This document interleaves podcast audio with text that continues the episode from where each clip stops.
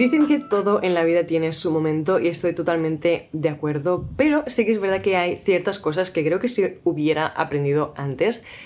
me hubiera ahorrado muchísimos errores, muchos baches y muchos momentos de no saber qué hacer o tener que salir de, un mal momento como, como podía en ese momento, que también esto te proporciona sus aprendizajes. Pero aún así sí que eh, hubiera estado bien, yo creo, haber sabido algunas cosas antes, antes de, de, haberlas tenido que aprender a, las malas, entre comillas. Y una de estas cosas es el tema del el dinero, las finanzas, tanto a nivel personal como a nivel de, de, mi propio proyecto, de emprender. Es todo mundo y no necesariamente son cosas que nos enseñan en el colegio o a veces ni siquiera en casa. Yo tuve que aprender todo esto por mi cuenta y leyendo libros y también equivocándome. Así que he decidido hacer un vídeo, este vídeo o este podcast si estás escuchando esto solo en formato audio para contaros cuáles son aquellas lecciones, aquellos aprendizajes sobre dinero y sobre finanzas que me hubiera encantado haber sabido antes. Esta primera es muy interesante porque es algo que casi... que está muy incorporado dentro de nuestra sociedad y en la forma en la que hacemos las cosas y es las deudas. O sea, es un, un, tema muy complicado, un tema que también genera controversia porque hay opiniones de todo. Yo, de hecho, mm, el otro día estaba escuchando un podcast que era la recopilación de tres em, entrevistas diferentes que hablaban sobre el mismo tema y las tres personas decían cosas totalmente diferentes, eran tres expertos y los tres tenían opiniones que casi se, contradecían los unos con los otros, así que al final simplemente tienes que hacer aquello que, se, que cuadre más con, con tu forma de vivir la vida, con tu forma de pensar y todo esto, pero algo que sí que me hubiera gustado saber es que al menos según mi experiencia, está bien si puedes evitar las deudas al máximo posible deber dinero, deber dinero al banco mayoritariamente, especialmente si tiene muchos intereses y especialmente si es em, una, mala deuda, ¿no? Un, dinero que realmente no estás pidiendo para generar más o que sabes que te va a devolver de forma rápida, sino que es una deuda que estás pidiendo simplemente porque aún no has ahorrado para comprar esa cosa y no te puedes esperar porque la, la quieres ya, así que son cosas que realmente no necesitas y es para objetos que van a perder valor, es decir, no van a ganar valor, sino que van a perder valor, como podría ser em, endeudarse para ir de viaje o endeudarse para comprar, yo qué sé, un juego que, te apetece mucho. Esto sería un, muy claro ejemplo de malas deudas porque no te van a devolver nada. Eh, en cambio, quizá una deuda que es para comprarse algo que puede ser una inversión en el futuro, que puede ganar valor con el tiempo o que puedes revender o quizás si es para invertir en tu negocio, que eso es lo que hice yo y aún así me arrepiento un poquito porque tienes que tener muy, muy, muy, muy claro el plan que vas a, o sea, el plan para ese dinero que estás pidiendo, ¿no? Cómo vas a aprovecharlo realmente para que tenga el mayor número de posibilidades posible de que te devuelva ese dinero y que te haga ganar eh, esa inversión, pero que también se multiplique, ¿no? Y eso es algo que en mi caso yo, en, la única deuda que he tenido en mi vida, eh, es de hace tres años y fue justamente esto para mi, mi, proyecto, para comprar material que necesitábamos, para poder contratar, bla, bla, bla.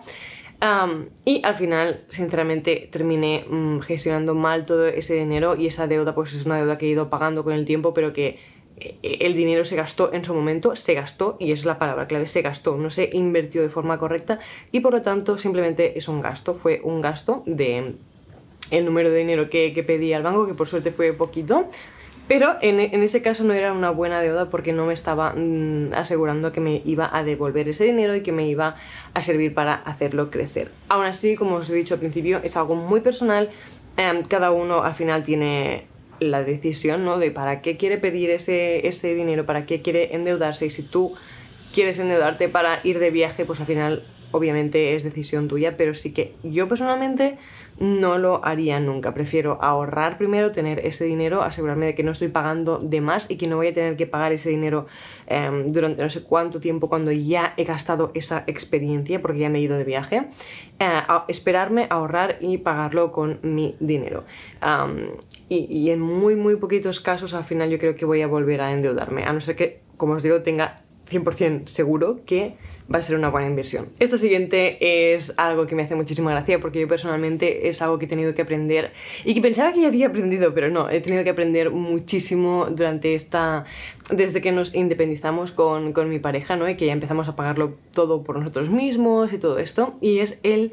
tema de siempre, siempre, siempre vivir por debajo de tus medios o al máximo posible alejado de, llegar a ese tope y sobre todo no vivir por encima de tus medios, es decir, sería gastarse todo lo que, lo que ganas y además endeudarse para comprar otras cosas y estar pagando, eh, estar gastándose más dinero del que tienes. Para mí es mala idea. Lo, peor de lo peor sería gastarse más dinero del que ganas, lo segundo sería gastarse exactamente lo mismo que ganas y lo que estaría bien es gastarse menos y si puedes bastante menos de lo que ganas. Tenemos como esta tendencia, ¿no? De si ganamos tal, imagínate que ganas eh, mil euros al mes. Pues si ganas mil euros al mes, te gastas mil euros al mes. Si ganas dos mil euros al mes, te gastas dos mil euros al mes. Y al final siempre vivimos súper, súper justo a lo que estamos generando y ganando cada mes. Y al final eso se nota muchísimo porque te deja muy poco, sino cero margen para poder ahorrar y luego cuando vienen momentos difíciles y necesitas ese, ese margen, no lo tienes porque has estado allí viendo súper, súper justo cada mes. Al final, ¿cómo consigues esto? Sería haciéndote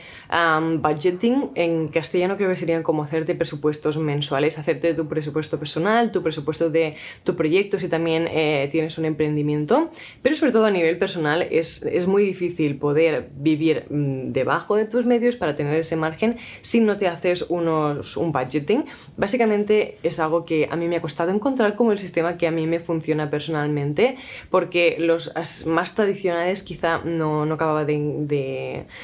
utilizarlos realmente, así que al final me hice yo mi propia plantilla, mi propio Excel, que de hecho, como me habéis preguntado varias veces por esto, he decidido crearla y hacer la plantilla para poder darosla, así que si queréis utilizarla os lo dejo en la cajita de información. Pero em, al final es algo que me ha costado mucho, como os digo, eso, encontrar mi sistema, pero que cuando lo encuentras es increíble, o sea, te ayuda muchísimo a tener esa claridad mental con todos tus todas tus finanzas, todos tus presupuestos, pero es que además también te obliga a hacer ese ejercicio de ir siendo consciente de lo que vas gastando, lo que vas ingresando, en qué categorías vas gastando cada cosa, dónde quizá deberías ajustar un poquito más, dónde te estás pasando del presupuesto y cada mes vas haciendo esta revisión para saber lo que está yendo bien y lo que está yendo no tan bien, ¿no? Al final también los tips o los trucos que yo os daría es intentar ser ah, realistas si sabéis que cada mes en general os gastáis, pongamos, 150 euros en salir afuera a comer en restaurantes, a tomar un café con alguien, a tomar una cerveza, lo que sea. si sabéis que os gastáis eso y que os gusta mucho y lo disfrutáis y que para vosotros es una prioridad, por ejemplo, no lo rebajaría mucho simplemente porque quieres em, ahorrar. Yo lo que haría es intentar reducir el dinero de otra categoría que quizá no te hace tan feliz o que no te aporta tanto, porque de esta te va a ser mucho más fácil quitar dinero, aunque sea menos que no, mm, que no de esta. Y al final te vas a proponer eso, no lo vas a hacer y cada mes vas a tener esa lucha interna de, ah, no estoy ahorrando en esta categoría, cuando esta quizá no era la mejor opción. Pero al final básicamente se trata de ir viendo todos tus ingresos, tus gastos y en qué, o sea, los gastos en sí, de qué tipo son, ¿no? Son necesidades, estás pagando el alquiler, la hipoteca, la comida, la electricidad, el gasto de esto. Eso serían como las necesidades básicas y lo que necesitas sí o sí cada mes para vivir. Y luego habrían las cosas extra, los caprichos, eh, las experiencias de vida, Ahorrar también se puede dividir en diferentes categorías. Puedes ahorrar para mm, comprarte, o hacer una inversión más grande en el futuro, como podría ser comprarte una casa, comprarte un coche, o quizá estás ahorrando para irte de viaje. en general, yo intento distribuir o categorizar estos tipos de ahorro, porque no es lo mismo tampoco estar ahorrando, por ejemplo, para poder empezar a invertir tu dinero que no estar ahorrando para una experiencia de vida. Se tiene que tener en cuenta las dos, pero simplemente no ponerlo todo en el mismo cajón, porque luego vas a gastar del mismo cajón y no vas a saber cuánto es para cada cosa. Cuando estás haciendo esta, este proceso de presupuestos y de budgeting, Te recomiendo muchísimo que apliques el tema de pay yourself first, págate a ti primero, que es básicamente diferente eh, si es a nivel personal que si es a nivel emprendimiento. Si es a nivel emprendimiento, pues sería que lo primero que haces después de haber, bueno, al menos la forma en la que lo hago yo, después de haber asignado en tus presupuestos y en tu budgeting y también a nivel ya banco donde mueves el, dinero, lo primero que haces es separar un porcentaje, al principio puede ser un porcentaje muy pequeñito, como podría ser del 1 al 5%, lo separas para, ¿cómo sería? Para profit, ¿no? Para, los provechos, para las, las, ganancias de tu proyecto, después de haber separado el dinero que sería para las necesidades de tu proyecto. Y a nivel personal sería lo mismo, ¿no? Después de haber pagado o em, distribuido el dinero en tu budgeting y en tu Excel de, presupuesto, que es para las necesidades básicas de cada mes, es decir, si no pagas eso no puedes sobrevivir de ningún modo, entonces después de esto lo que haces es darte este o separarte este porcentaje que es tu provecho, ¿no? O tus ganancias a nivel personal, que serían pues quizá tus ahorros o lo que estás ahorrando para eh, ir de viaje, lo que sea que más te da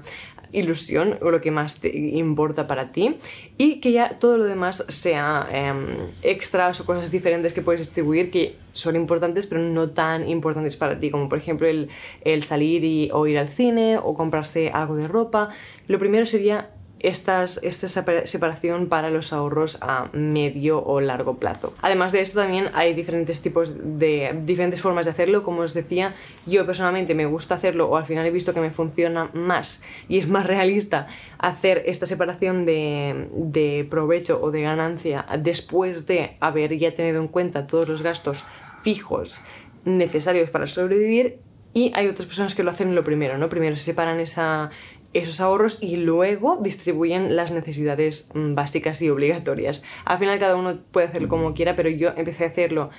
em, de la segunda forma que os he explicado al principio y no me funcionaba porque no tenía sentido, porque no me, no me daba una visión realista de lo que realmente tenía para poder ahorrar. Porque por más que quiera ahorrar, yo que sé, pongamos 100 euros al mes, si ah, si no he pagado antes el alquiler, esos 100 euros, aunque los haya separado, los voy a tener que volver a poner para pagar el alquiler si no me he preocupado antes de pagar el alquiler. No sé si me explico. Aún así, me encantaría saber en los comentarios cuál es vuestra forma de hacerlo y si utilizáis este sistema y este, mm, este método del Profit First en vuestro emprendimiento, si tenéis uno, o también a nivel personal. Vale, las dos siguientes os las voy a decir juntas porque creo que van bastante pegadas. Sería la primera, la lección sobre la diferencia entre ahorrar e invertir y luego aprender sobre la inflación y sobre cómo funciona todo esto.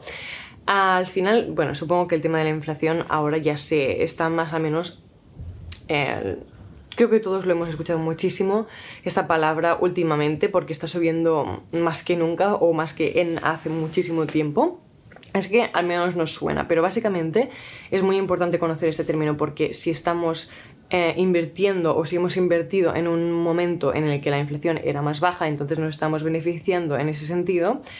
pero si estamos ahorrando y solo estamos ahorrando y tenemos un montón de dinero, por ejemplo, en nuestras cuentas bancarias a un modo de ahorro, pero sin ningún tipo de, crecimiento, ningún tipo de... o cualquier tipo de interés o de crecimiento que sea menor a el nivel en el que está la inflación ahora mismo, pues entonces estaríamos perdiendo dinero. Parece que no, porque el número en sí es el mismo, lo que pasa es que con ese dinero, esa cantidad de dinero, tienes menos capacidad de comprar cosas porque las cosas están mucho más caras,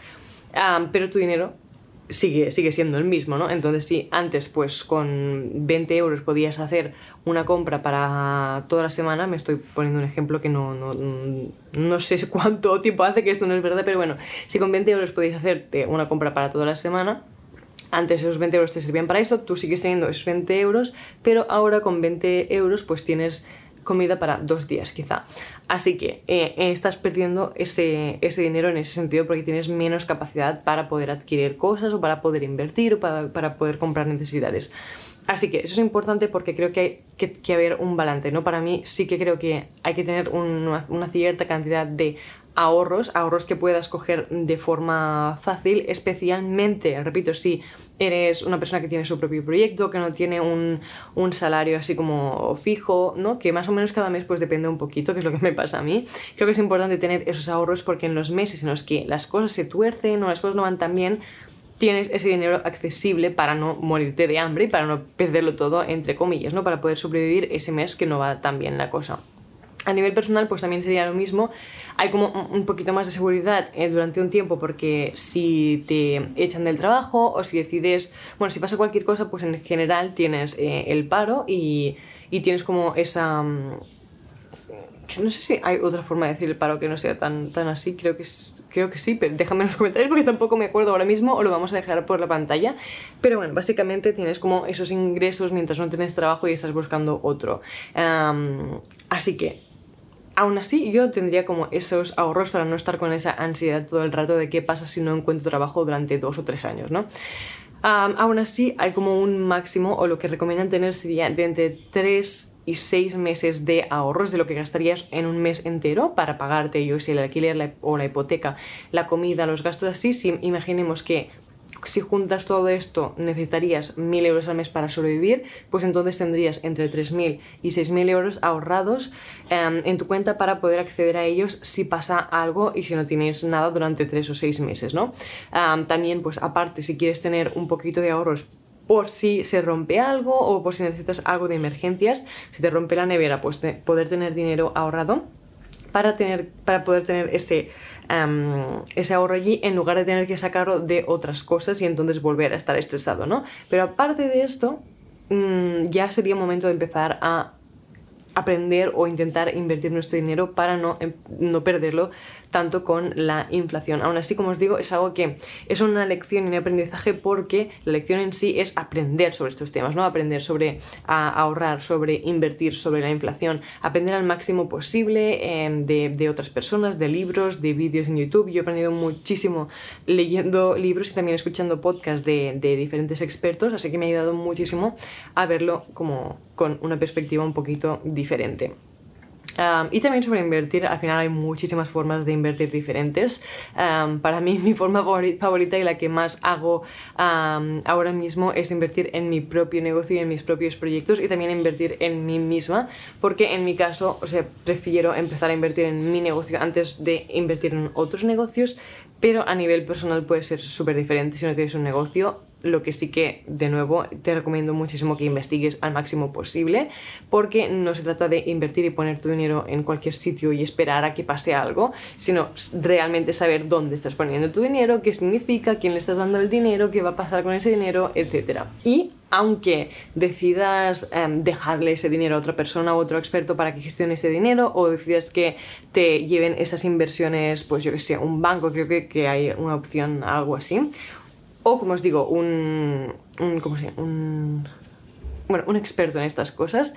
Aunque decidas hacerlo así, te recomiendo que igualmente aprendas sobre estos temas porque nadie nunca va a tener más interés en que tu dinero esté seguro y que esté en un buen sitio y en que crezca lo máximo posible que tú. O sea, es tu dinero y al final tú vas a ser la persona que mejor lo va a cuidar. Así que tener como ese, ese, esa perspectiva de educación, de saber lo que están haciendo con tu dinero y saber si te gusta o no, creo que es súper, súper importante. Hablando de esto, la siguiente eh, y ya la penúltima sería encontrar un poco el balance entre esto que os acabo de decir, entre el tema de ahorrar e invertir y el tema de gastar. Al final es un balance porque muchas veces, o algunos tipos de personas en el que yo me incluyo, a veces entramos como en esta, en esta fase de priorizar al máximo, ahorrar, invertir, gastar lo, mínimo posible y poder mm, hacer como estas dos primeras cosas, pero al final si no encuentras un balance terminas quemándote en sí de ahorrar e invertir. Así que encuentra tu balance, cada uno va a tener mm, el, el suyo eh, quizá tienes 80% eh, gastar o pagar tus necesidades o gastarte el dinero cada mes y el 20% restante sería pues entre ahorrar e invertir, quizá es 70-30, quizá es 60-40, también depende muchísimo de los ingresos que tengas. Si tienes unos ingresos muy bajitos te va a ser muy difícil, yo creo, dejar más del 5 o el 10% mm, de, de porcentaje, ¿no? Para ahorrar e invertir, porque tienes el dinero limitado y entonces también necesitas pagar tu alquiler, tus gastos, tu comida y todo esto. Pero en cambio, si ganas mucho más dinero del que necesitas para vivir sí o sí, entonces tienes mucho más margen para separarlo y para ahorrar e invertir. Al final es como el balance entre pensar para eh, o pensar en el futuro, cuidar de nuestro futuro y también cuidar de nuestro presente, ¿no? Encontrar el balance entre ahorrar y disfrutar un poquito también cada día y cada mes. Y finalmente la última sería el concepto y el aprendizaje de que tu mentalidad acerca de el dinero y sobre el dinero va a darte o más dinero o menos dinero, ¿no? It, will make or break your bank. Eh, siempre me salen estas expresiones en inglés, pero porque es como que tiene mucho sentido y no encuentro la expresión en castellano tal cual. Pero la mentalidad del dinero y sobre las finanzas, la forma en la que ves tú eh, el dinero, sobre cómo lo concibes, si crees que es un problema, si crees que es algo negativo, si crees que es algo positivo, si estás bien hablando sobre el dinero, si no tienes problemas, si no lo tratas como un tema tabú. Todos estos temas son súper importantes y hasta que yo no aprendí lo muchísimo que estaba afectando mi mentalidad negativa eh, sobre el dinero, a, mi propio dinero, al dinero que yo podía tener, incluso el, máximo que tú crees que puedes conseguir cada mes también afecta muchísimo al máximo que consigues, o sea, es muy difícil que llegues a conseguir más dinero del que, del que te crees que eres em, capaz de generar si no te crees capaz de, generarlo. Así que es todo un tema, os voy a dejar también mis libros favoritos sobre la mentalidad del dinero, el que primero Ah, leí y que me gustó muchísimo fue um, You Are Badass at Making Money de Jen Sincero. No sé si está traducido al castellano, pero bueno, e, ese me gustó muchísimo. Secrets of the Millionaire Mind. Este juraría que sí que está traducido al castellano y me aventuro a decir que es Secretos de la Mente Millonaria. Este también me ayudó muchísimo. Incluso cuando hacía los ejercicios me acuerdo que cada vez que termina el, cada capítulo tiene como un ejercicio que tienes que decir, como un mantra o una frase que tienes que decir mientras, creo que era mientras te toques la cabeza o, elevas el brazo y me hacía mucha gracia estar por mi casa, en casa de mis padres cuando vivía allí y estar haciendo esto como si estuviera loca, pero la verdad es que aunque parezcan cosas muy gugu y muy, muy de locos y que no sirven tanto, mm, yo creo que es de lo que más te va a servir. Puedes hacer todo lo demás, pero que si tienes una mentalidad negativa sobre el dinero, alguna creencia limitante, cualquier cosa, aunque hagas todo lo demás, te va a ir mucho peor de lo que te podría ir con el tema de las finanzas, tanto personales como a nivel negocios, si no tienes la mentalidad bien y positiva con este tema. Así que dejadme en los comentarios, como siempre, cuáles son vuestros aprendizajes con este tema, con, el tema de las finanzas, eh, qué